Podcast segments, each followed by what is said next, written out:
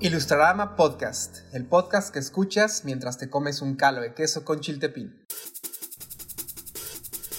¿Qué tal amigos? Bienvenidos a Ilustrarama Podcast, el podcast en donde hablamos de ilustración y todo lo que hay alrededor. En esta ocasión hablaremos del pensamiento visual en el Ah, diseño. no. En esta ocasión me acompaña John, maestro en dibujar al ahorcado de maravilla. Pues alguien tiene que jugar ese juego asesino. tan antiguo. O sea, dibu- dibujar al ahorcado de maravilla, o sea, bien hecho. Sí, sí, ves la sangre escurrir y todo. Todo, Detalles. y del otro lado está Homie, quien es un aprendiz en hacer ojos de bolita. Aunque no lo crean, son los más complicados. Hacer un punto no es tan sencillo. Del otro lado está Bro, quien es maestro en dibujar ambas manos con pulgares derechos. Claro que sí, es una habilidad que heredé desde que era niño, entonces, este... Ahí ¿Qué tan está. cierto, Drog? Es que te inspiras en ti mismo. Exacto. tienes dos pulgares Y le de daste dos pulgares de Claro que sí. El día que aparezca en pantalla podrá, les enseñaré mis dos pulgares derechos. Del pie. Yo, Órale. yo que soy Paco y soy experto en dibujar manos con seis dedos. Y como invitado en esta ocasión tenemos a Edgar, quien es un samurái en la técnica japonesa del sumie. Es correcto, ¿Cómo estás, es correcto. Mis ancestros me enseñaron esta técnica y pues tengo que, que seguirla eh, enseñando, ¿no? Como herencia. Honrar la memoria. Venga. Eso. Pues bienvenido, Honrar la bienvenido. memoria. Muchas gracias. Y Jones, ¿qué te parece si nos cuentas quién es Edgar? Voy a hacer la voz de Homie. Por supuesto que sí, Paquito. Edgar Luder, o como todos le dicen Ed, nació en la Ciudad de México en el 85. Hace dos años se mudó al norte del país, a la ciudad desértica de Gelmosillo, así es, está, así está escrito, en el bellísimo estado de Sonora. Estudió diseño gráfico y en 2018 terminó su maestría en diseño industrial en la UNAM con la tesis Diseñar para lo Invisible. Un proyecto de tres años que explora la coyuntura entre el autismo como condición humana y el diseño como una forma de atender esta condición. Actualmente es director de diseño industrial y profesor de proyecto y dibujo en el Tecnológico de Monterrey, Campus Sonora Norte, cofundador de Nauta del Lampo, una firma mexicana e independiente. Su mantra actual es pensar el mundo desde las artes, dibujar como respirar, diseñar como antídoto, jugar para entender cosas serias. Bienvenidísimo. Muchas gracias, John. Muchas gracias, chicos. Encantado de estar aquí con ustedes. Muy emocionado. Ah, no, no, Ay, un gustazo, un gustazo. Claro que acá. sí, el gusto es nuestro. Y, y qué gran mantra, ¿eh? Increíble. Lo voy, lo voy a, lo voy a interiorizar también para mí, si me permites. Por supuesto. Sí, Tomarlo. por supuesto. Siempre está en evolución. Sí, jugar. En, en mi recomendación de la semana voy a recomendar el mantra de Edgar Luder. Por supuesto que sí. Y Tramposo. hablando, hablando de las recomendaciones, vamos a la siguiente sección, que son las recomendaciones. Entonces, eh, voy a empezar yo porque sí extrañé no estar un capítulo. entonces, eh, pues ya tengo ganas de, de recomendarles algo. La verdad es que estoy muy emocionado porque por fin el skateboarding se convirtió en un deporte eh, Sí, ¿eh? olímpico eh, y justamente me quedo con la frase de Tony Hawk que decía que nos conocían como una familia de misfits, de... ¿cómo se dice? Eh, ¿Cuál es in- la traducción? Inadaptados. Una Inadaptados. familia de- una familia de ¿Desequilibrados? inadaptados y ahora nos Eh, dicen ¿locos? inadaptados. Ajá. Y ahora nos dicen atletas olímpicos. Obviamente a mí no, a los. a los que hacen eso. Sí, pues bueno, les voy a recomendar una película que se llama eh, Lords of Dogtown, que eh, pues básicamente habla sobre la historia y el origen del skate. Eh, la historia de Jay Adams, Stacy Peralta, Tony Alba y Skip Engblom. Es una historia, una película bastante entretenida y entender el origen desde dónde nace el skateboarding y, y- y cuál es la esencia, creo que es bastante interesante. Y sobre todo en este momento histórico en los deportes. Eh, y pues a mí me gusta mucho el skate, entonces si les gusta, eh, está en 30 pesos en YouTube o Cueva. Pero, Suena padre. La vieja confiable. Cueva NA. y bueno, pues Cueva NA. Entonces, eh, Jones, ¿cuál es tu Ok, recomendación? pues la recomendación de esta semana será una recomendación práctica. Y yo quiero hacerles una pregunta antes de esta recomendación. ¿Alguna vez se han topado con un problema en su inodoro o en su cocina o tal vez en su regadera y no saben cómo resolverlo? Y seguramente si le hablan a cualquier persona les va a sacar un ojo de la cara y tal vez también sus herramientas. Bueno, pues para que no les pase eso, les quiero recomendar a eh, un plomero estrella.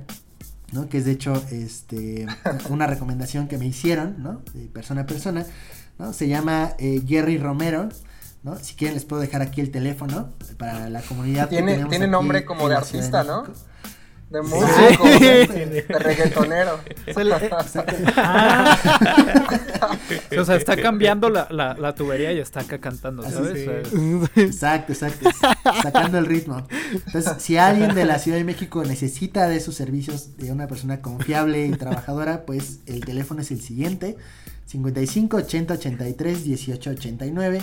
Hagan cita porque la verdad es que está este, bastante demandado. Digo, eh, suena muy... No, demandado no, nadie lo ha demandado. Más bien, sus servicios están muy solicitados. Entonces, este, pues hagan cita, pero de verdad se los recomiendo muchísimo. Ahí está. Si tu plomero no te destapa el caño, es la canción. Sí. Oh, no estamos a punto de lanzarle su carrera, ¿eh? Pero- sí, sí. bien. Apuntado. Ahí tenemos la recomendación del Jones. y vayamos con la recomendación de Drog. ¿Qué nos vas a traer esta semana? Pues les voy a traer algo que, que en las fechas en las que estamos grabando el podcast pues es reciente y fue el estreno de Space Jam A New Legacy, que es la secuela eh, no directa de la Space Jam original de los años 90. Y probablemente muchos dirán, vaya, qué basura estás recomendando. Dios mío. Probablemente, eh, digamos que en contenido de escritura de guion es muy mala, es terrible. Todo el mundo la llama un gran comercial. Exacto. Sí, es un, es un gran comercial. Sí lo es. es. terriblemente invasivo, pero eh, tiene, tiene recursos. Tiene recursos muy interesantes y creo que vale la pena analizarla por esa parte. Probablemente eh, ejecutivos hayan metido mano en cuestiones que- creativas que le hubieran dado un plus a la película. Sin embargo, están ahí.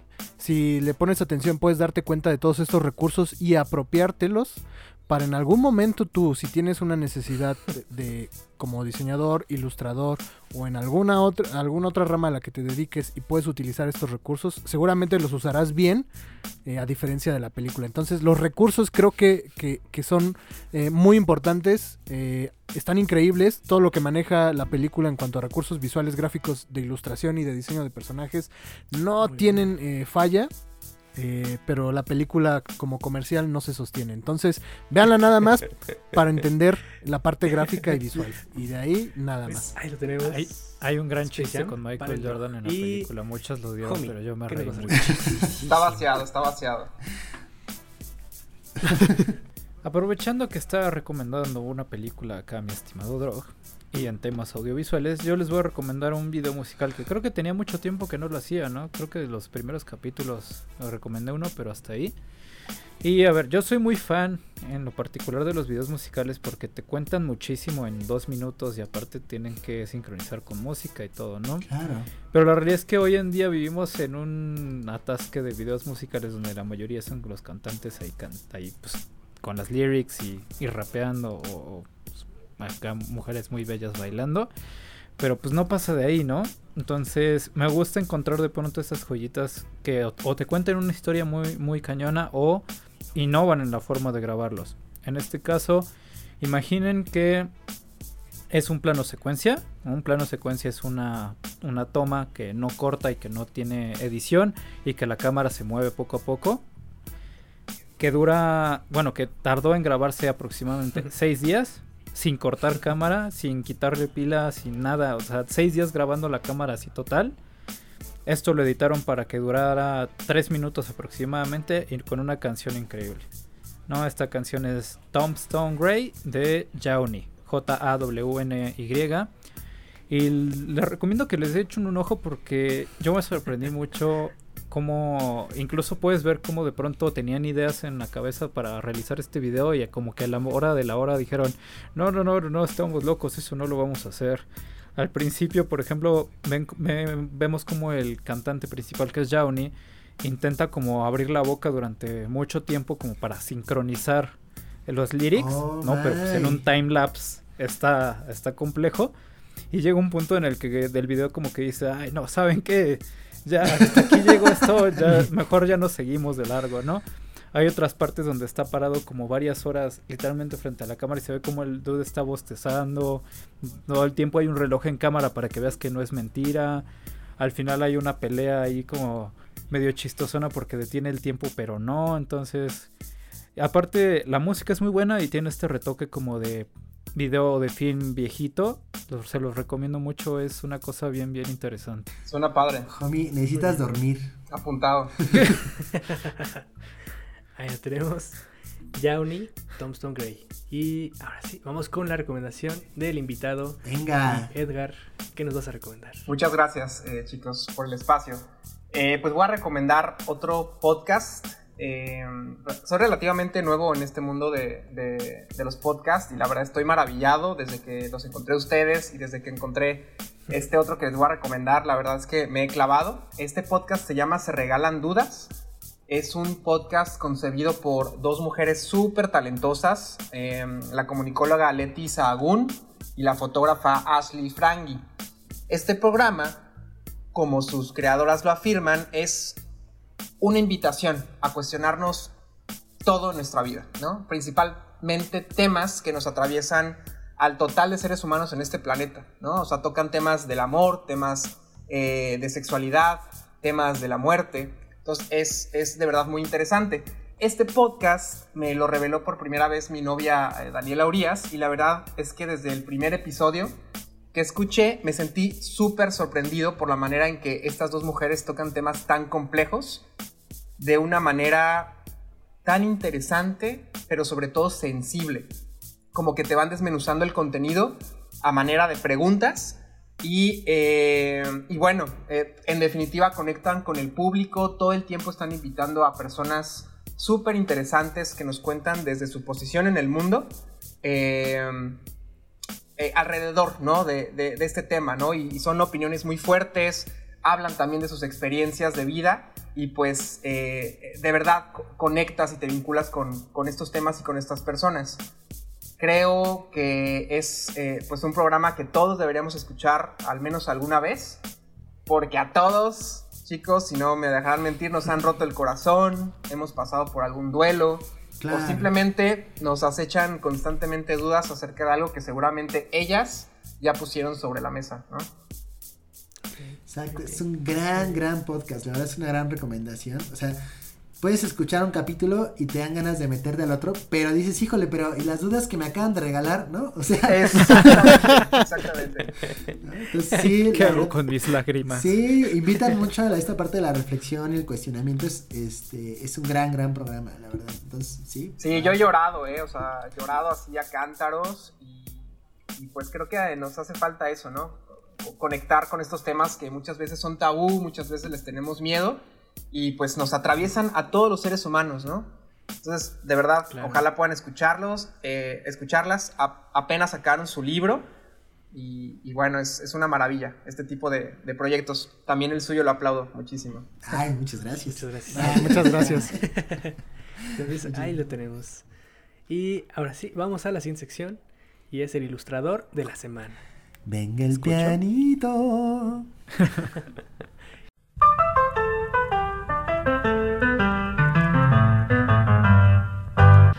Edgar, dinos, ¿a quién vas a recomendar esta semana? Claro que sí, fue muy difícil seleccionar a un solo ilustrador, eh, pero bueno, ya de- dentro de toda la curaduría que me aventé, eh, seleccioné a un talento nacional. Alberto Cruz es un ilustrador grabador eh, originario del hermoso estado de Oaxaca. Em, la primera vez que me encontré con su trabajo fue muy estimulante. Conecté súper rápido con sus visuales porque como maneja un estilo monocromático la mayoría de, de su obra, eh, mucho trabajo con plasta, espacio negativo, pues inmediatamente conecté, ¿no? Porque justo en el 2018, cuando empecé a ilustrar como loco, ¿no? Intensivamente, dejé de un lado el color, ¿no? Entonces empecé a ilustrar con plasta, con espacio negativo, solamente con, con- con blanco y negro, y pues inmediatamente hubo ahí una, eh, una vinculación fuerte, ¿no? Como que, eh, no sé, como que encontré una, misma frecuencia con Alberto, y pues está padrísima su obra. Eh, cuando lo analizamos podemos encontrar temas relacionados con la inocencia, con la fantasía, con la infancia. Su trazo se me hace súper limpio, a veces con gestos geométricos, ¿no? Remates como muy, muy rectos. Em, sus narrativas son oníricas, misteriosas, creo que a veces un poco oscuras, también con lo cual me identifico. y em, en definitiva desata la imaginación. Inmediatamente cuando las tenemos enfrente, como que nuestro cerebro empieza a maquinar, ¿no? De, de dónde salió este personaje, por qué un cocodrilo está conviviendo con esta niña. Eh, mu- mucha de su materia prima son fauna y flora que juegan con la escala, ¿no? O sea, como que están, eh, siempre están un niño y una niña, o al menos en lo último de su obra, y de repente está un cocodrilo gigante o, o está un canguro, o sea, como a escala diferente, y eso hace pues que, que el juego visual sea sumamente interesante, lúdico y te atrapa la, la mirada, ¿no? Y eh, ya, este, po- por, último, me encanta su obra porque trabaja con técnicas de impresión artesanal, ¿no? Trabaja mucho con litografía Ah, y eso, digo, no me dejará mentir, es una joya, ¿no? En tiempos en donde lo digital predomina sobre lo, lo hecho a mano, ¿no? Claro. Sí. Sobre todo cuando lo digital intenta imitar eso, ¿no? Está. Por está favor. difícil, está bien difícil. Sí, sí. Exacto. Sí, sí, sí. Wow, wow. Va para Pues echarle un ojo ahí a, a- a tu primo, Paquito. Sí, sí. de Oaxaca.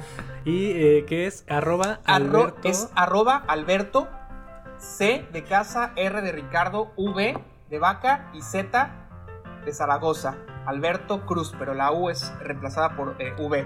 Y eh, pues es cofundador del taller de litografía Burro Press. Ahí en sus redes sociales lo van a encontrar. De verdad vale mucho la pena eh, ver su trabajo.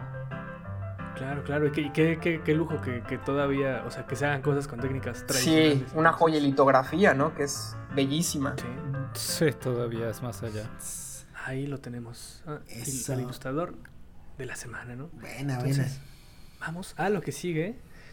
Y se va a poner bueno porque tenemos a tres profes, ¿no? O sea, tan. eh, creo que eh, sí, o sea, es un tema interesante y sobre todo porque tienen pues ya el, el conocimiento de campo. Eh, y pues vamos a hablar del pensamiento visual en el Ah, diseño. no, man. Y Irá. quiero Venga. empezar con una pregunta. Ok. Este, ¿de dónde nace esta inquietud de enseñar? Híjole. ¿Quién, quién quiere contestar primero? Ay, sí, qué necesidad. qué Pues, necesidad. pues un poco como para abrir el panorama, este, si quieren empiezo yo. Nah.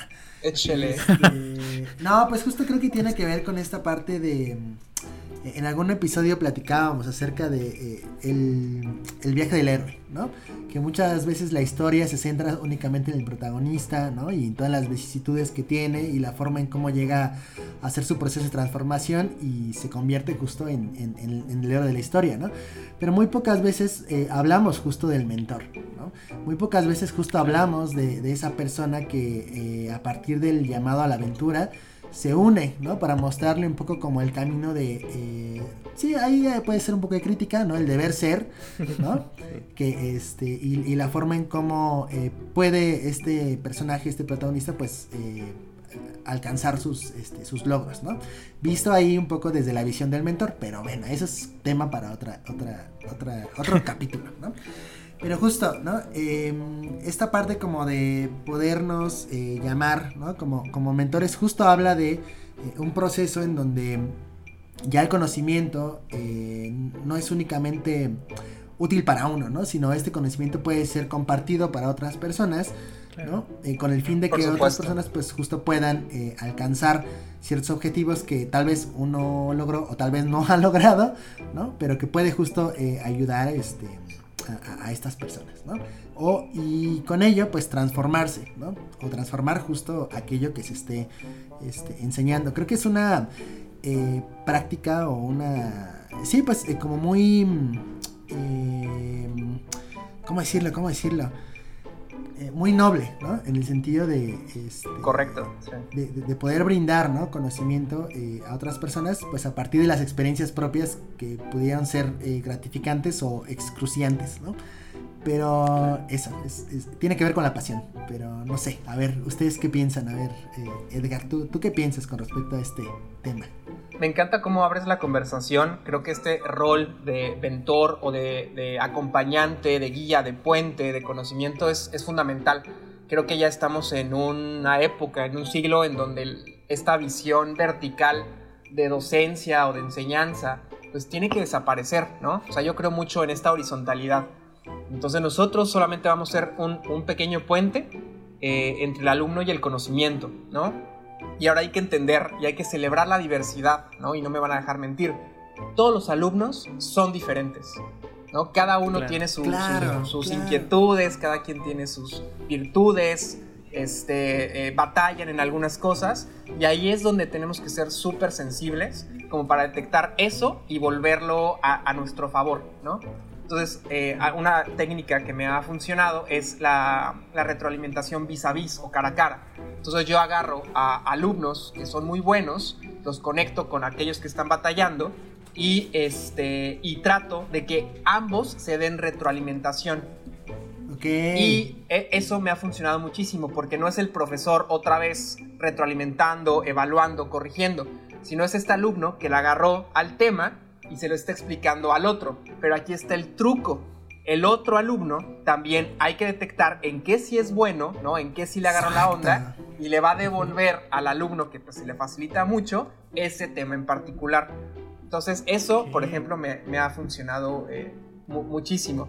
Em, no sé si alguien más quiera arrancar. Está, a ver. está jugoso. El otro profe. Está jugoso. El otro profe.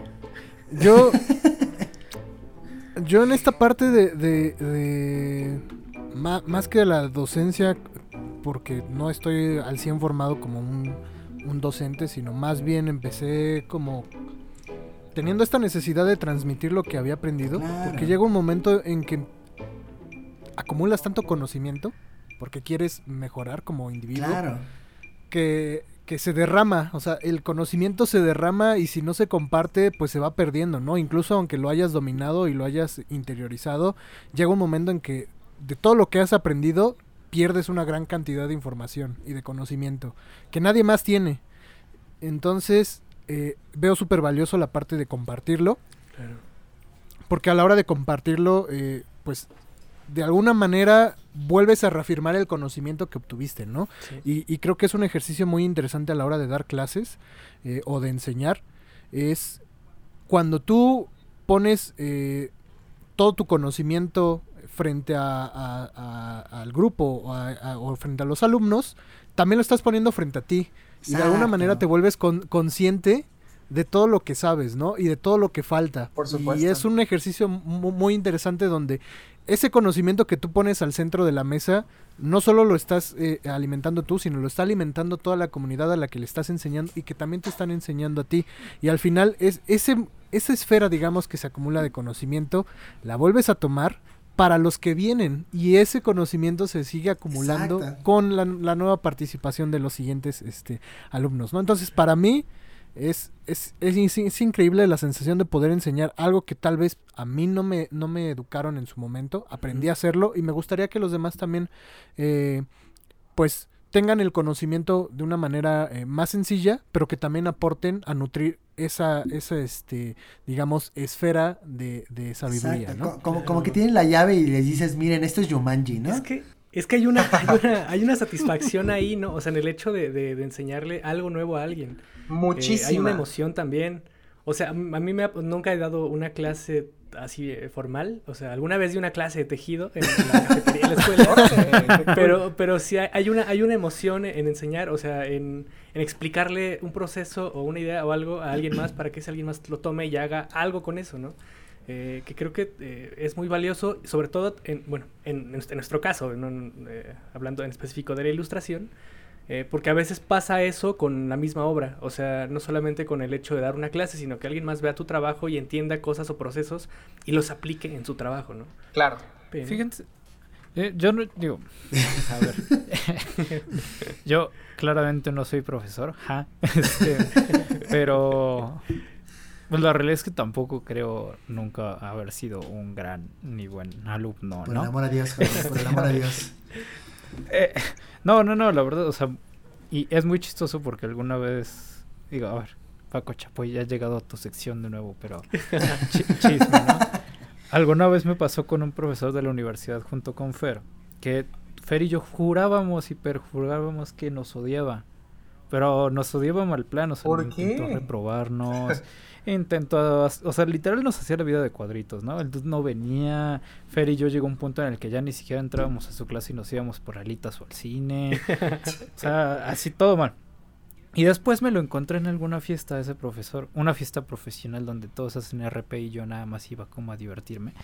Este, y, de- y me lo encontré y me dije, es que tú me odiabas, dude. Y, y el vato me dijo, no, no, no, no los odiaba a ustedes, sino que ustedes eran grandes alumnos. Y, y de pronto los demás como que no, no terminaban de cuajar y pues a ustedes también no les importaba eso y era como de cómo jalo a los demás, pero cómo los jalo a ustedes. Entonces es muy raro, o sea, esta parte de entender que los profesores pues no están ahí para molestarte, porque, porque no están para molestarnos, sino de pronto entender que los profesores sí están para pues para transmitirnos como dicen, es muy extraño, al menos para mí fue muy raro. Y eso nos deja con, con- con- o sea, evidentemente hay alumnos fáciles y hay alumnos difíciles, ¿no? Yo creo haber sido uno muy difícil, espero que no tanto ya. Pero, o sea, díganos, ¿cómo, cómo lidian con los homies So- como alumnos? So- eh, híjole, homie, somos Sí, humanos, creo- por el amor de Dios. A Yo creo que ese, perdón. ese rol del profesor súper exigente y que eh, todo el mundo odia, o sea, creo que ya se debe difuminar. O sea, ya hay Claro. tantas estrategias para acercarse a los alumnos de, en todo el espectro que no tienes que ser eh, este papel de, de- del profesor malo y exigente. Tronchatoro, ¿no? Creo que sí, tronchatoro, por supuesto que no.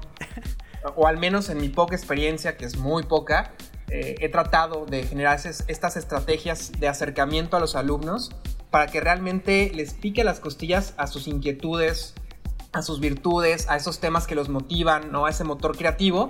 Y de verdad, hasta el momento puedo decir que he tenido resultados muy positivos. Entonces, Wow. eh, esto del, del profesor que decían eh, que es que tú como eres muy bueno, te tengo que exigir más y, y tengo que ser malo contigo. Híjole, la verdad, pues no sé, no sé si esté al lugar. eh, Sí, so- son como, como paradigmas ahí que se van como replicando, pero como que hasta ahora ya han topado con pared, ¿no? exacto. Se me hace súper chistoso eso.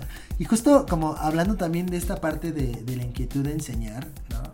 Eh, ¿Qué pasa entonces con ya trans, eh, transgredir, ¿no? Un poco como esas clases, ¿no? Como menciona, menciona un poco aquí Edgar, ¿no? De, decir, bueno, eh, los perfiles antiguos, anteriores a los paradigmas viejos, ¿no? Este, que tienen pues justo desde que estamos en el kinder hasta que llegamos a la preparatoria, ¿no? Pero justo cuando entramos a estudiar una carrera de diseño, pues hay algo ahí como de diferente con respecto a los lenguajes que se utilizan, como el lenguaje visual, ¿no?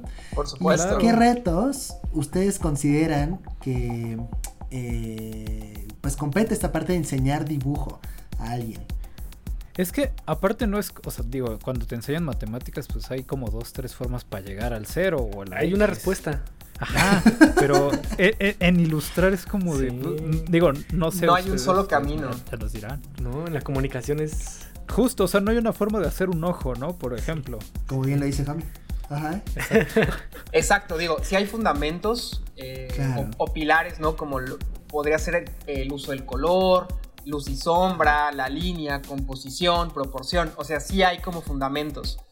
Pero eh, el profesor tiene que ser muy astuto en cómo les comunica esta eh, alfabetización visual a los alumnos, porque al final es eso. Alu- los alumnos de diseño tienen que volverse expertos en, en leer eh, eh, desde lo visual, ¿no? Estas lecturas desde lo visual. Entonces eh, es muy diferente, ¿no? A enseñar matemáticas, ¿no? O alguna ciencia que proviene de la lógica, en donde hay una fórmula, pues muy, muy, este, muy estructurada para llegar a un objetivo. En el caso del diseño Claro. y de las artes, pues eh, es, es mucho más complejo que eso.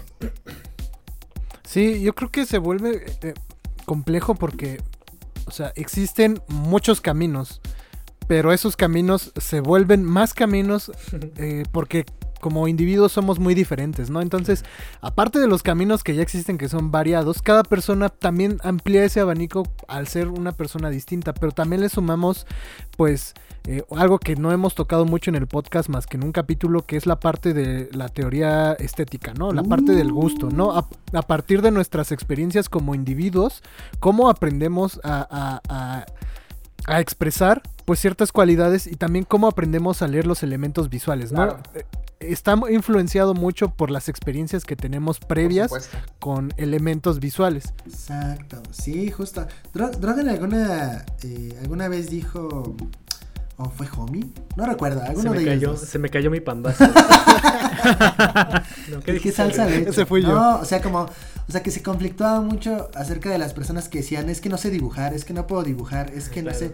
Y alguien de ustedes dos dijo, ¿sabes escribir? Entonces dijeron, Fui yo. sí, entonces ¿Sí sabes dibujar. Correcto, O sea- solo que en nuestra educación se le da mucho más eh, importancia o jerarquía al Exacto. lenguaje escrito y lenguaje verbal. El lenguaje visual o el pensamiento visual no se enseña en, en niveles eh, inferiores a, a profesional, ¿no? Entonces Exacto. ese es, es- es un, digamos, un cadalso o una pata floja en donde pues tendremos que estar poniendo atención. Por eso en mi mantra digo pensar el mundo desde las artes. O sea, es Claro. indispensable regresar a, a esa metadisciplina y eh, insertarla de nuevo con muchísimo valor en, en primaria, secundaria y preparatoria, para que salgan de ahí pues ya con una alfabetización visual pues eh, un poco más estructurada, ¿no? Sí, sí, claro, por que, supuesto. que si nos ponemos a pensar, realmente sí debería ser un... O sea, debería ser la, la par que escribir. Exacto. ¿no? O sea, no, no es como que lo ocupes tampoco diario el dibujo en todas las profesiones, ¿no? Como... Pero igual tampoco la chicharronera la aplicamos diario. Claro, es que hay Pero-. Sí, claro, pero es que, por ejemplo, yo conozco muchos arquitectos que son buenísimos para los números y todo, y al momento de dibujar o hacer planos, híjole, mano, o sea, se les cae la casa nomás del sketch. No, pues ahí hay que Sí. comprar, homie. Pero, pero creo que, bueno, rápido, eh, creo que una cosa es la educación visual, creo que todos podemos tenerla más allá de la capacidad de dibujar o, dominarla. Claro. totalmente, sí. Y, y como dice Edgar, eh, sería muy interesante poder entender, pues, o tener esta educación visual desde temprano, porque eso nos ayuda a ser mucho menos manipulables a nivel visual. O sea, tener una conciencia mucho más sólida eh, y criterio en lo visual, creo que nos ayuda a desarrollarnos como adultos eh, de mejor manera por todos los mensajes visuales que recibimos, ¿no? Y que somos vulnerables porque precisamente no, no estamos maduros en Es ese que aspecto. claro, justo es algo que creo que eh, con el tiempo dejamos de decir aquí, pero era, era muy muy claro eso. O sea que lo principal en la cuestión de, de- de comunicar, de dibujar, de ilustrar, son los referentes, ¿no? La técnica puedes, la técnica puede mejorar con el tiempo, pero al final lo importante es el trasfondo de, de- de lo que estás haciendo, el, lo- el mensaje, las historias, la narrativa que tienes presente en, en una ilustración. Eso es lo importante y es algo que, que, que ni siquiera con toda la técnica, o sea, con la mejor técnica eh, de la vida Correcto. puedes eh, compensar. Correcto. Entonces, Sí, sí, justo, ¿no? Y, y, hablando como, es que siento que también un poco el discurso va hacia la parte en cómo nosotros vamos integrando eh, elementos para representar, ¿no? Pero algo que se me hace muy interesante del pensamiento visual y, y esta parte que también ligo con Homie cuando él este, escribe, es esta parte de poder traducir esas imágenes que tenemos en nuestra cabeza a algo que pueda ser tangible y que pueda ser visual y que alguien más pueda entenderlo, ¿no? O sea, yo por eso no dibujo caballos porque la gente piensa que son perros, ¿no? Pero, pero esta parte es toda una habilidad, ¿no? Y creo que eso tiene que ver también con eh, no solamente la parte de integrar eh, referentes, sino de practicar la forma en cómo estamos este, conversando, cómo estamos dialogando a partir de eh, pues, el trazo. Justo le diste al clavo, John. O sea, hay un valor inmenso de lo que resulta al poner esas primeras visiones mentales, ¿no? Estas visiones que aparecen en nuestra cabeza en algo tangible, en, en papel, en una servilleta, en un mantel del Toxo del Vips por atrás, ¿no? Este, por supuesto. Eh, y esto, entre más lo hacemos, entre más se vuelve un hábito, más evoluciona eh, y más encontramos formas interesantes alejadas de este lugar común. Entonces, por eso, yo les digo a mis alumnos que esto tiene que ser un hábito, ¿no? Tienen que llevar una bitácora, un sketchbook, en donde todos los días dibujen, todos los días. Y de verdad ver la evolución de los alumnos del día cero a, a cuando terminamos el semestre y estamos este, evaluando los proyectos finales. De verdad, o sea, es, se, se te, se- se- se te caen los calzones de ver cómo evolucionaron los chicos. Y eh, ni ellos se la creen. O sea, dicen, ¿cómo, cómo, ¿cómo yo hice esto? Ah, bueno, pues practicando, practicando, practicando, ¿no? O sea, un experto, para ser un experto necesitamos 10.000 horas de práctica. Entonces, pues hay que, hay que arrancar motores, ¿no? Exacto. John, John Lennon justo dice eso, ¿no? Que para ser experto en cualquier cosa tienes que practicar 10.000 horas. Y pues ni modo. Horas nalga. Yo, yo solo espero que, que aquellos que han sido alumnos nuestros este, O alumnas. estén escuchando esto eh, o alumnos, eh, bueno, en general, a toda la comunidad a la que no, John y yo les hemos dado clase, este que se pongan al tiro con los sketch porque luego no los revisábamos en clase y, ahí está. Yo sé, yo sé que es difícil, es difícil perderle el miedo, ¿no? A, a- a dibujar diario y ser constante porque primero está la autocrítica que suele ser la más, la más pesada, la más ruda. El de decir, es que no me está saliendo Es que no soy tan bueno. y es que no soy tan bueno y de alguna manera creer que eso que estás haciendo como ejercicio y bitácora eh, lo va a ver alguien más cuando la realidad es que es personal, ¿no? Claro. Este ejercicio y esta práctica es solo para ti y los errores que ocurren ahí eh, los analizarás tú y poco a poco aprenderás de, de la evolución de tu trabajo. Entonces creo que es una de las partes importantes, perderle el miedo y, y darte cuenta que es personal. Exacto. Pero, por ejemplo, ahí, no sé si a ustedes les ha pasado, pero, o sea, han tenido la oportunidad de ver el sketchbook de alguien, o sea, que dice que no es tan bueno. O sea, es una cosa impresionante, o sea, ver justo eh, esta parte de poder eh, trabajar sin tenerle miedo al error y, y, y, y ver justo estos trazos como tan orgánicos, tan naturales, ¿no? O sea, y decir, wow, o sea, esto es un... eh, o sea, representa justo la existencia de esta persona en este momento porque está haciendo este trazo. O sea, Claro. olvídate de las máquinas, olvídate de Illustrator, ¿no? Claro. Este, Ese es el valor de es- la, de la bitácora Exacto. física. O sea, te olvidas del iPad, te olvidas de la pantalla, de lo digital, y es eh, tu mano y el lápiz o cualquier instrumento contra el papel y, y- y listo. Justo quisiera eh, retomar un poco esto del miedo, ¿no? Sí, sí. Eh, en mi clase de representación visual para diseñadores y representación significativa para arquitectos, jugamos con técnicas salvajes, o bueno, al menos así yo lo bauticé. Eh, esto es trabajar con carboncillo y tinta china. Estos materiales justamente te permiten el error, te permiten la expresión, te permiten lo orgánico, te permiten manchar el papel sin culpa, crear líneas, formas, tonos interesantes sin mucho esfuerzo técnico. Esto les da muchísima confianza a los alumnos. A partir de que le pierden el miedo ¿no? a estos primeros trazos, ya empezamos a agarrar más adelante otras técnicas y empezamos a complejizar los temas relacionados con el dibujo de objeto y espacio. Pero justo me ha servido mucho arrancar con estos materiales que son muy explosivos eh, y, y de verdad los, los alumnos se, se divierten mucho y ahí arrancamos, ahí perdemos el miedo. Exacto. Fíjate que ¿Qué? es bien interesante y, y a mí me pega como poquito, o sea, y hay que decirlo como es, porque yo siempre, y creo que Drog lo ha visto, soy acumulador compulsivo de libretas. y no, y, e irónicamente, y de pronto con Josh, que, mi que es mi jefe, me ha tocado que me dice, oye, pero tus libretas no tienen líneas, ¿cómo quieres escribir aquí? Es como, es que no son para escribir, señor, son para hacer dibujos. ¿No? Pero a mí me pasa que compro la libreta como más bonita y compro el lápiz más bonito y pues por lo mismo, como dices, es como de ahí. Impone, Es que no, impone pues, la mucho. tengo, ajá, Claro. la tengo que cuidar, ¿sabes? Es, es la libreta y todo. Y, y nunca me había planteado este ejercicio que dices, ¿no? Pues el carboncillo, como dices, digamos, es lo más, este, pues lo más rough, lo más primitivo, junto con el papel, pues obviamente le pierdes el miedo. Voy a hacer el ejercicio, mi Edgar, voy a hacerlo. Claro, por supuesto. Te vas a divertir muchísimo. A mí me encanta ensuciarme las manos. Es que es- Yo- y, y, y, y justo, ay, perdón, Paquito, creo que uno de los peores enemigos que uno puede tener es el poner ese sketchbook en un pedestal y nunca tocarlo. Pues al final Claro. nunca lo vas a usar. Sí. Sí, sí, sí. Que, que, por ejemplo, a mí eh, algo, algo igual, eh, bueno, que he notado, por ejemplo, Drog eh, desde la universidad, desde antes de que yo lo conociera, es una persona que dibuja siempre, ¿no? Ujú, ujú. Y yo igual entré pensando que me gustaba dibujar. eh, y la realidad es que, por ejemplo, eh, sí, también hemos hablado mucho de esto, de los motivos del por qué hacemos las cosas, ¿no? Claro. Eh, en el caso de Drog, sí era como una, esta práctica para ser cada vez mejor. Y en mi caso, yo por- eh, he intentado tener sketchbooks eh, y cinco dibujos, ¿no?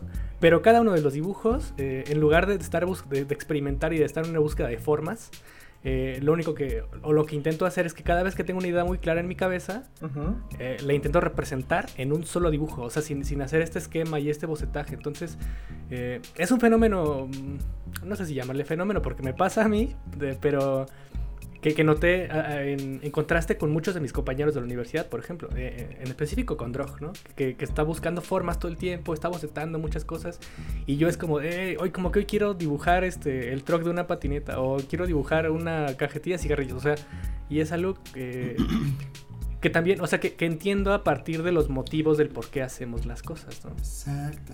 Totalmente. Es que justo, ju- justo nos lleva esta parte de, de- del bocetaje como una herramienta, ¿no? Como una expertise para, eh, como desenmascarar esta parte creativa que tenemos, ¿no? O sea, por un lado sí nos sirve para comunicar, pero por otro lado también nos sirve para explorar y descubrir, ¿no?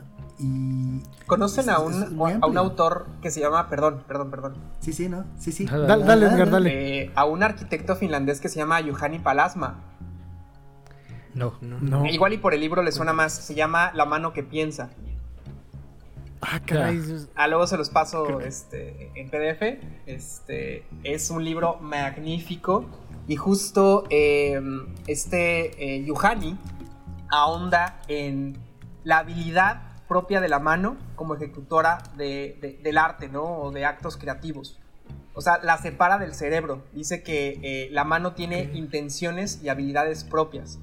Y eso tiene que ver con llevar un sketchbook, llevar una bitácora, estar bocetando todo el tiempo, eh, todo lo que venga en la cabeza, ¿no? O sea, no importa, hay que, yo lo que les digo a los alumnos es, en, nuestro sketchbook, en, este espacio, vamos a dejar de fuera a la razón y a la lógica.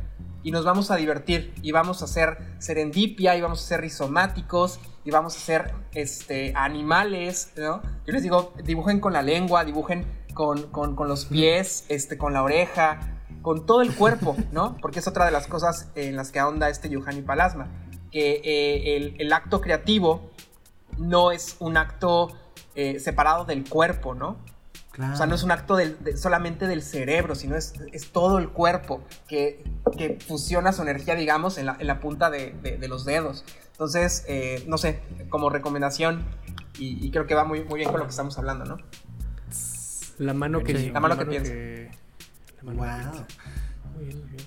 ¿Qué? Oh, yo tengo una duda, ¿no? A ver, ¿cómo pueden empezar a hacer este sketchbook o cómo podemos empezar a, a llevar a la práctica esto, ¿no? Porque, a ver, si yo, insisto, sí voy a intentar lo de los caraboncillos, te juro, pero, a ver, no, no creo que deba empezar, o no lo sé, ¿no? Empezar a, a dibujar, no sé, anatomía, por ejemplo, ¿no? Y una cosa súper compleja.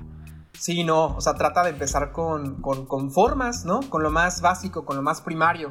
Y de esas, for- esas formas van mutando, o al menos eh, eso ha sido mi metodología desde que me empecé a clavar en el dibujo. Como que agarro eh, eh, el- la bitácora o el iPad, también, digo, también he, he agarrado los medios digitales, no me encantan, yo soy más de lo manual. Entonces abro el cuaderno, es pri- al principio pues muy retador, ¿no? El, el lienzo en blanco, y lo que hago es como aventar pintura, ¿no? O hacer un trazo así muy crudo. Y a partir de ahí empiezo a encontrar formas y le empiezo a dar un sentido, pero empiezo eh, a partir del sinsentido. Entonces eso creo que podría ser un buen tip. Ok, ok. Mm, yo, yo. Es que es muy extraño. Eh, creo que mi, mi enfoque va mucho en cuanto al dominio, al dominio de la línea. Entonces, lo que yo recomiendo normalmente y, y que hago también, sobre todo cuando le he dado clases a, a niños, es eh, hay que perderle el miedo a la línea, ¿no? Y creo que la barrera para perder ese miedo es que te quede chueca, ¿no? Y Claro. entender que lo chueco es porque tienes miedo a trazar la línea, ¿no? La, la chuequez es el reflejo del miedo. Entonces, eh, hay, que, que- hay, que, hay que experimentar para que entiendas que entre más seguro estés, más, más eh, limpia va a estar la línea. Y yo lo que hago es eh, llenar sketchbooks con pluma, sobre todo Big Punto Fino o Punta Diamante, que para mí son las mejores. Contenido no promocionado. No, patrocínanos, por favor. este, y es eh, de, de lado a lado trazar líneas, completar la hoja con líneas de, de pluma y luego eh, de en diagonales, eh, arriba hacia abajo. Y esto va ayudando a que sueltes la mano, a que pierdas el miedo, a que vayas entendiendo cómo funciona tu pulso, tu presión, eh, que entiendas, porque creo que esto nace de un, de un aprendizaje muy interesante y es que cuando yo tenía cuadernos y los y usaba lápiz, no avanzaba. No avanzaba porque tenía la posibilidad borrar. de, de- de- de borrar, exacto. O de arrancar la página porque también llega ese momento de, de la, de la frustración. Pero en cambio la pluma a mí me da la satisfacción de que aunque esté el error, puedo visualizarlo. y puedo sentirlo, puedo sentirlo a la hora de, de- de- de realizarlo y eso me ayuda a mí a interiorizar cuál fue el problema y cómo, cómo solucionarlo. Entonces, eh, de, de mi proceso sería de un sketchbook es usar pluma, puede ser cualquier libreta, incluso pueden ser hojas recicladas, porque pues al final lo que yo hago son puras rayitas para mejorar el pulso. y, y rayar, y rayar hasta que, hasta que seas consciente, hasta que precisamente eh, tengas plena conciencia de la fuerza, de la precisión de tu, de tu herramienta que es tu mano. Me, pregunto si esa recomendación que eh, propone Drog para mejorar el pulso será utilizado para neurocirujanos. O sea, corta, corta en línea Sí. recta Sí, sí. No, pero- No, no creo que los pacientes se dejen. no, no, bueno, pues en- así en sus cuadernos. En un cuero de cerdo, ¿no? Así Yo quisiera agregar algo a lo que, hizo, a lo que dijo Drog. Ajá. Este, bueno, dos cosas. Uno, la postura. O sea, creo que es súper importante. eh, yo, yo inicio eh, la- las clases con, con un estiramiento. ¿no? Entonces, eh, así arrancamos. Y eh, las primeras clases po- pues, son de postura, ¿no? O sea, cómo tenemos que mover toda la mano, todo el brazo, no, no nada más la muñeca. Eso es una. Y la otra, justo en la clase de representación visual, que es eh, dibujo de objeto, dibujo técnico de objeto, está estipulado que la pluma Vic, otra vez patrocinio, la pluma, este, esa que ya mencionamos, es como la que va a jerarquizar todo el, el semestre. Esto de carboncillo y tinta china yo lo implementé justo al principio para que los alumnos se soltaran. Entonces, este, la pluma es maravillosa porque puedes llegar a tener eh, muchos valores de línea, Claro. este, pero impone muchísimo. O sea, como que asusta. Entonces, Sí. por eso la transición es, es más suave de estas técnicas salvajes a la pluma.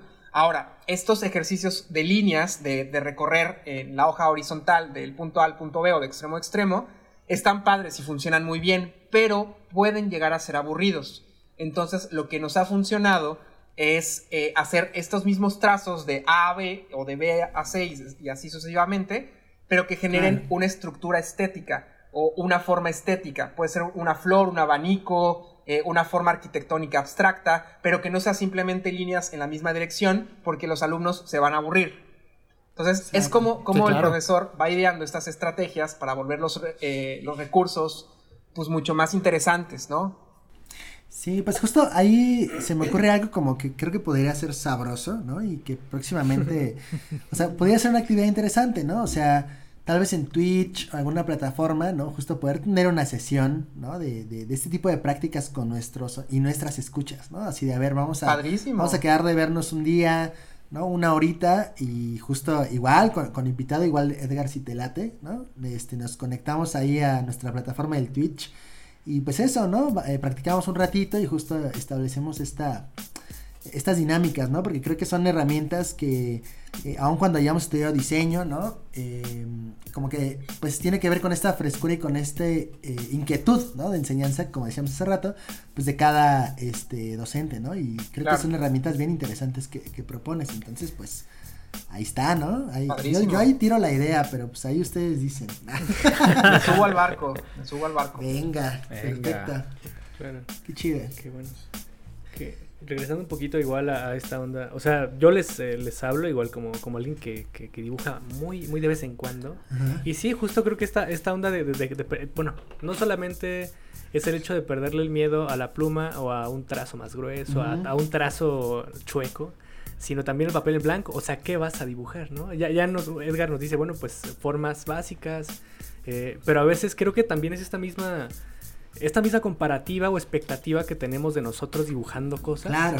y, y compararnos con alguien que, o sea, lleva años haciéndolo, ¿no? Creo que también es una de las cosas por las cuales mucha gente se considera mala dibujando, ¿no? Porque te estás comparando con alguien que tiene una experiencia completamente diferente a la tuya y entonces perdemos el enfoque y nos vamos por otro lado y olvidamos que el objetivo no es ser mejor que el otro, sino más bien es aprender a hacerlo mejor de lo que ya lo hacemos.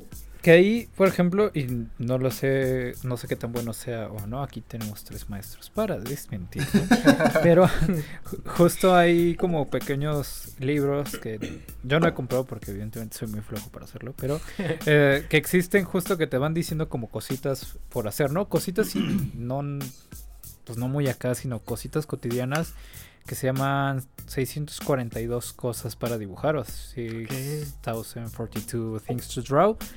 Hay dos libros, ¿no? Las dos se llaman así, 642 cosas para dibujar y el otro se llama 642 cosas nuevas para dibujar. Entonces creo que también son una buena alternativa para, para llevar esta disciplina justo que dice mi buen Edgar, ¿no? Cuestan creo que 300 pesos en Amazon. Entonces, Se ven padres, ¿eh? Ya lo, ya lo busqué, se ven padres. Una recomendación más. Exacto. Claro, pura, pura, pura recomendación sabrosa en este Ya, capítulo. Porque no. se ha vuelto un, un- una especie de, de- de clase express. Magistral. Claro. que, que- que- que está muy buena. Está muy, muy interesante.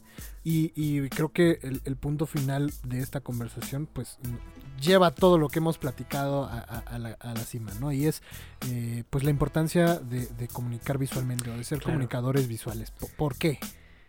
Fíjate que a mí, a mí me gustaría, si me lo permiten, acá los profesores, levanto la mano, ¿no? En el salón. Este, ¿Sabes qué hay regla? eh? Tabla, ¿eh, homie? Tabla. Aguas. Ay, no. Nada, lo único que me lograron hacer fue aventarme una tiza, pero hasta ahí ¿no? ya no había regla en mis tiempos. Este, fíjate que, y, y digo, muchos me van a odiar por esto, incluido a- acá el buen Max, pero este... em, yo siempre he creído, creído que dibujar es o ilustrar es mucho más complejo que escribir. ¿Por qué? Porque cuando escribes, si bien lo que estás haciendo es ilustrar en la mente de las personas Claro. o en la tuya, cuando estás ilustrando o dibujando, la realidad es que estás haciendo todo ese proceso aunque no te des cuenta. No, estás o escribiendo una historia o ilustrando una historia sin necesariamente definir los personajes, qué llevan puesto, qué colores vas a usar, porque esta línea te dice esto o lo otro. Entonces, Claro. es todo ese proceso sintetizado y resumido en una hoja de, en blanco que para mí hasta la fecha me sigue impresionando mucho y la verdad sigo siendo fanático de lo mismo. Justo decía Joseph Albers, no sé si lo conozcan, profesor de la Bauhaus, experto en Sí, la sí. interacción del color. Eh, dibujar es planear, dibujar es organizar, dibujar es ordenar, dibujar es relacionar, dibujar es controlar. Entonces, estoy totalmente de acuerdo. Es muy complejo.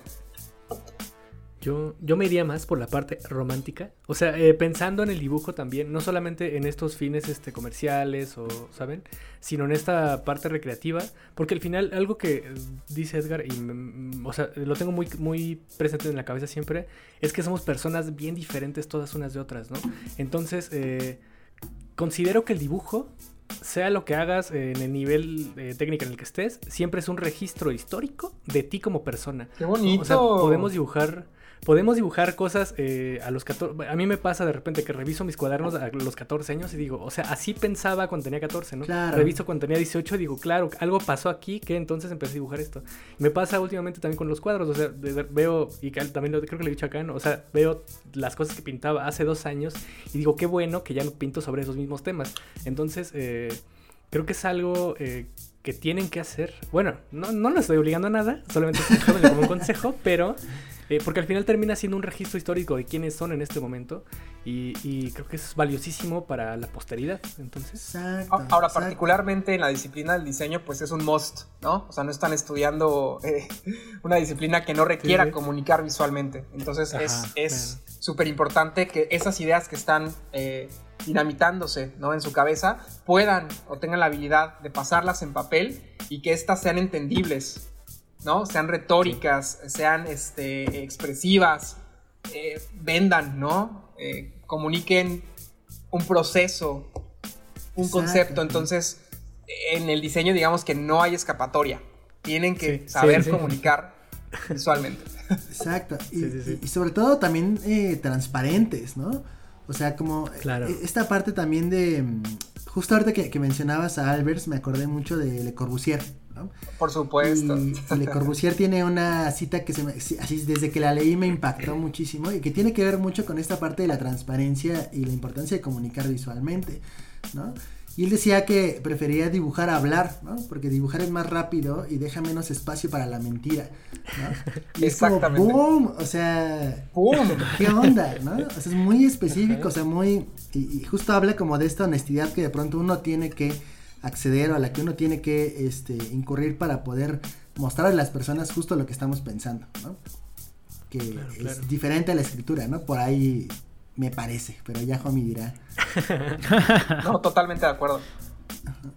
Bien interesante. Yo, yo pienso que eh,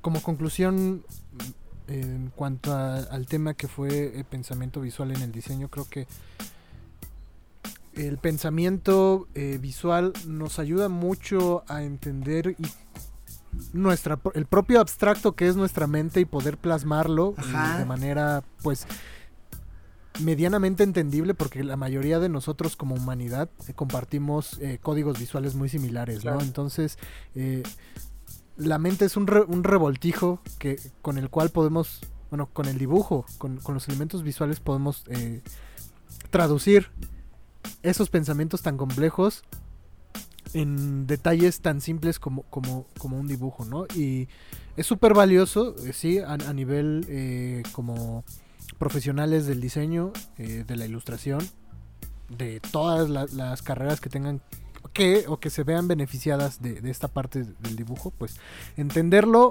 más como el ejercicio que como el dominio, porque muchas, muchas veces pasa que, que la obsesión por dominar la técnica eh, supera pues eh, esta parte de ser consciente y entender la parte de los elementos visuales, ¿no? Entonces puedes ser muy buen ilustrador, aunque no seas muy buen dibujante, pero si lo practicas y lo entiendes, puedes aprovechar todos estos elementos para generar un mensaje fuerte Claro. y entendible. No necesitas ser el mayor dibujante del mundo para poder lograrlo. Entonces, me parece muy importante eh, generar y desarrollar este pensamiento visual para generar propuestas interesantes a nivel visual, entendibles y que no necesitas ser el mejor dibujante, pero sí requieres entender lo- los conceptos básicos tanto como de la teoría que ya está hecha como de la, la que tú mismo puedes generar a la hora de practicarlo. De acuerdo, bro. Gran conclusión. Sí, Ustedes sí. también pueden concluir. Yo, yo, yo nomás, yo nomás su- suelto el micrófono y me voy. No, pues yo creo que lo hiciste de una gran manera, Dro. Me encantó. Y, pues bueno, si, si nadie más eh, quiere agregar algo, entonces creo que es momento de cerrar tremendo tema, ¿no? Que, Padrísimo. que, que es, es lo más cerca que hemos, de hecho porque abordamos completamente la ilustración en por primera vez en el podcast de ilustración. Siempre nos vamos por otros lados bien raros. Entonces, Ok, los Estamos con el alrededor. Muy jugoso, sí, muy sí, jugoso. Siempre vamos por alrededor y nunca tocamos tal cual al 100 la ilustración. En esta ocasión se hizo y pues ahí, ahí, ahí se los dejamos. Muy jugoso todo, la verdad. Muy contento. Sí. sí, sí. Hasta me igual dejaron estamos, estamos que encantados. hacer, Sí, hermano. Sobre todo porque también este nunca nos dejan hablar desde la docencia, ¿no? Entonces ahora sí fue así, de, a ver, quítense, no, a ver. No, este. Yo cerraría nada Sí, más sí. con eh, Sí, sí. los alumnos, eh, este mensaje dirigido a los alumnos de valoren el proceso, encuentren su, su- su propio código visual, eh, eh, sus propias líneas y, y- y eso, crean en el proceso, valoren el proceso y cada quien eh, es, es diferente y aprende diferente, entonces no se desesperen y dibujar es, es, es maravilloso, es, es catarsis, es supervivencia Claro. y pues eso nada más. Entonces, Eso. muy bien, muy bien. Cierre. Muchas gracias, Ahora sí, cerrando con broche de oro. Sí. De verdad. Sí, sí, qué Y chido. aquí, aquí siempre me da un poquito de pena porque cada vez que cerramos de una manera tan solemne, viene el sonidero. Entonces, pues, pues, vamos a lo que sigue y son los saludos de esta semana.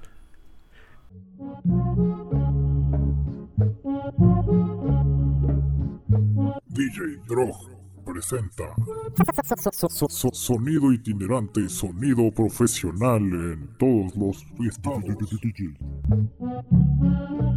Edgar, dinos, ¿a quién quieres saludar esta semana? Ok, eh, pues em, le mando muchos saludos y mucho amor a una persona que admiro por su brillante cerebro, su hermoso corazón y su talento en las artes. Eh, ella me vino a cambiar por completo la manera de sentir el amor y pensar el futuro. A mi novia Daniela Urias. Eh, también a mis fans, número uno, creo, mi mamá, que vive en Cuernavaca, y mi hermanita Polet, que está en Cancún, los- las amo y las adoro con todo mi ser. Y por último, pues por supuesto a todos mis alumnos que espero que hayan escuchado esta eh, fantástica conversación tan, tan chila, tan abundante, tan rica.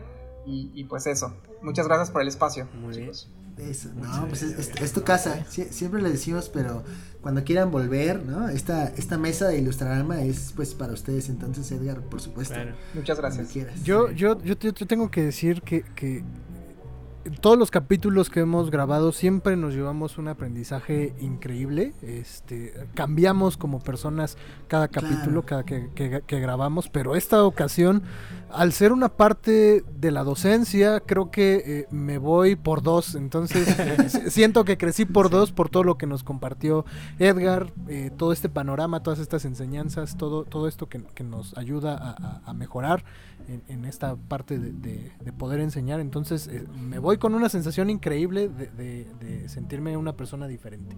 Ay, muchas gracias. Un placer estar aquí y yo también aprendí mucho de ustedes. Qué chido, qué Muchas chido. gracias, Edgar. Entonces, pues, Este, pues, no sé si ti- tienes saludos, homie. Este, pues yo... Yo. eh, Dale, dale. Bueno, tú, por, por favor, por favor.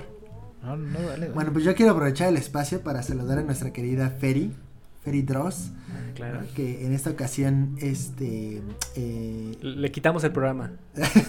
Paquito, se quitó la mordaza y recuperó el dije, micrófono. no, ya basta, dije. Este, no, no- no sabremos porque después sigue la venganza. Pero Ferry, te mandamos un abrazote y esperemos te sientas mucho mejor para cuando escuches Saludos esto. Fer. Y, Y yo a mí me gustaría mandar un saludo a Eric, que aunque de pronto pareciera que no ilustra o que no dibuja, yo sé que en su corazoncito sí quiere hacerlo, solo que la vida Godín lo ha atrapado. Seguramente lo vas a hacer algún día, Eric, y también de forma legal y no en muros, pero yo, yo espero que te animes al menos con los ejercicios que aquí Edgar nos pone sobre la mesa. Eso. Un saludo también a, a Diana y a Charles. Que por favor también pónganlos sobre la mesa, sigan practicando. Creo que Diana también es un gran ejemplo de disciplina. Un gran abrazo. Y a todas nuestras a todos nuestros escuchas de Chile, ¿no? Que de pronto vimos que se enojaron por ahí un poquito la semana pasada, pero no hagan eso, cha- chicos y chicas, no hagan eso. No se enojen. No, nomás fue un ratito. No, no, ¿cuál será? seguramente estaban pendientes de la Eurocopa, por eso. Ándale. Ya, ya vendrán seguramente. Acá les mandamos su abrazote. Muy bien. Y pues ya por último, saludos a nuestras Patreons, Paloma Aguilar, Liz Morales, Bárbara Morales. eh, y a nuestro Patreon, el perro golondrino. Y ahora sí, eh, antes de irnos, eh, Edgar, ¿cuáles son tus redes sociales? ¿O en qué lugar podemos encontrar tu trabajo? Claro que sí, principalmente en Instagram, slash f-ludert, ese es mi proyecto de ilustración, y slash Edgar Ludert, completo, L-U-D de dedo E-R-T, y ahí es el personal, van a encontrar de todo menos selfies. En esas dos redes se me pueden encontrar. Muy bien, muy bien. Eh, Sí, Drog. Eh, clásico Droxarazúa en Instagram. Homie, A mí me encuentran como arroba no soy chilito en todos lados. John. Juan.viveros en Instagram, ya saben, pian pianitititititito. A mí como me encuentra como Paco Seoku en Instagram y a Ilustrarama como Ilustrarama en Instagram y Facebook. Y pues ahora sí, Edgar, muchísimas gracias. Eh, creo que pues, las palabras eh, sobran, ¿no? O sea, eh, estamos muy, agradecidos. Qué capitulazo, la verdad. Eh, Y pues eh, muchísimas gracias por compartir tanto con nosotros. Ustedes. Tan poquito. Y lo que seguramente no dijiste, pero muchas gracias. Sí, De verdad, Sí. gracias a ustedes por el espacio. Muy agradecido y sigamos haciendo comunidad. Eso. Perfecto. Cuando Sí, quieras, cuando quieras, esta es tu casa. Y pues vámonos. ¡Vámonos! Bye. Adiós. Yo siempre he pensado y hasta la fecha creo que dibujar o ilustrar en su defecto es mucho más complejo que escribir. Hay una razón. ¿Por qué? Porque cuando tú estás escribiendo, estás... Ay, qué pedo. Hay un- una mosca aquí. Perdón. ya tienes blooper, pero... ¿Qué, rayos? ¿Cómo se metió? Ya, perdón. Corta eso, pero es un gran blooper. este.